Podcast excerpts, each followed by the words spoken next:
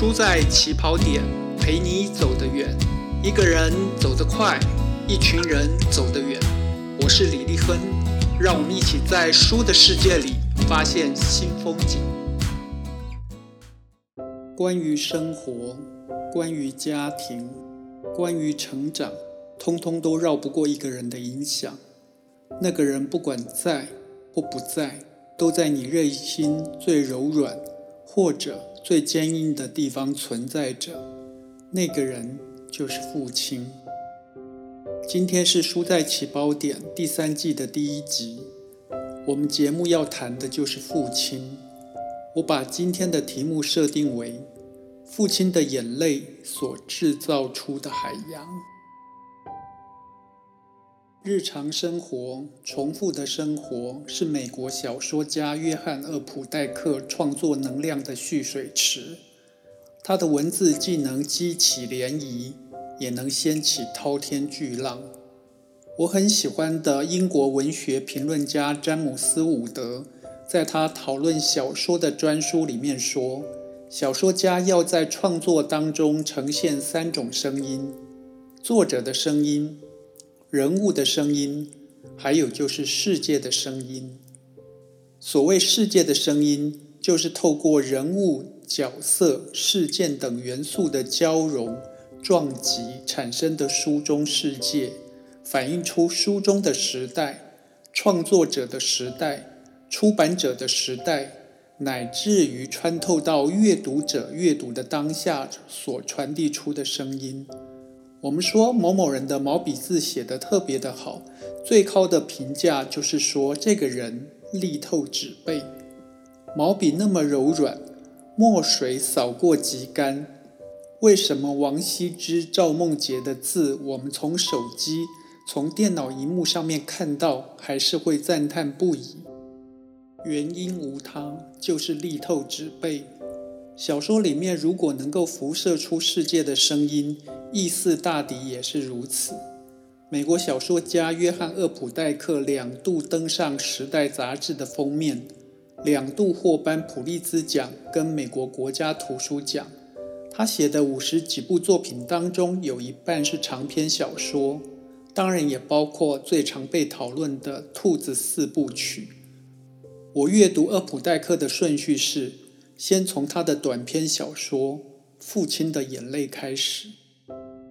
小说开始没多久，当时在念大二的主人翁，假期结束要去搭火车回学校。从小就经常带他来这儿坐车的父亲握住他的手，眼中却出现了泪花。小说里面说：“时间正在吞噬我们，曾经的我。”那个男孩如果没有死去的话，也正在死去。我和父亲渐行渐远，父亲给了我生命，现在我却带着他偷偷的溜走了。主人翁的岳父是名受人敬重，而且有点投资头脑的知名牧师。小说当中说，我父亲虽然不乏谋生技能，但在人生舞台上却总是扮演着失败者的角色。主人翁如是写到他那在学校教书经年的爸爸，他说岳父的处事态度就是一心想赢，连玩锤球、玩纸牌都一以贯之的想赢。但是他岳母过世之前的一段时间开始，失智的岳父那段日子过得却有点屈辱，所有的尊严都消失殆尽。但是故事还没完，主人翁离婚了，他的母亲才说。从你第一次带他回家开始，你的爸爸就为你们俩操心。你爸觉得他对你不够体贴。最后，本来在佛罗伦斯度假的他，被母亲通知父亲病危的电话召唤回来，但是他并没有见到父亲最后一面。他第二任太太搂着他说：“哭吧。”文章的收尾是这样写的。虽然我觉得这是哭的时候，我哭也的确无可厚非。可我相信当时我没有哭，父亲已经把我的眼泪流光了。白描的文笔书写的是日常生活的来来去去，生活中的对话还有不对话。厄普代克做了什么？他就是个安静的旁观者，把寻常生活打磨出光芒。厄普代克写的父亲也哭得有点突兀，却合理。父亲跟岳父过世前的生活也跟所有老人一样糟，不是吗？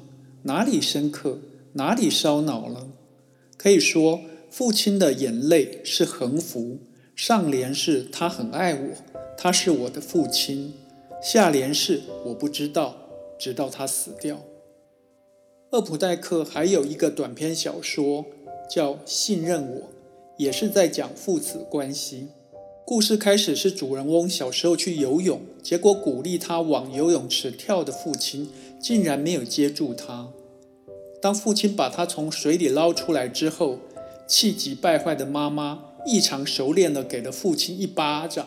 主人翁长大之后问父亲这件事，父亲带着温柔的悲喜交加说：“要么沉下去，要么游上来，而你沉了下去。”这个故事又是哪里深刻，哪里烧脑呢？没有，这两个问题是不存在的，因为它的简单，它的白描，就让整个故事都散发出世界的声音。喜欢阅读推理小说的厄普泰克，长期要求自己一天至少要写出五页的东西。日常生活，重复的生活，就是他创作能量的蓄水池。厄普泰克说：“我在那里唯一的职责就是描写原原本本向我呈现出来的现实，赋予庸常生活以其应有之美。”有英国国民作家美誉的小说家麦克尤恩认为，厄普代克的用字遣词都非常讲究。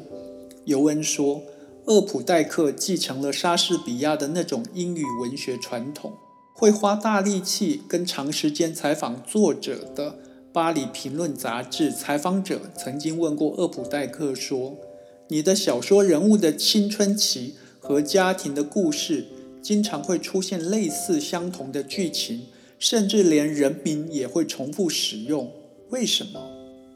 厄普代克的回答是：“每次我构思一个人物，顺便说一句，我会完全躲在那张面具之后。”我的记忆和想象会变得难以分辨。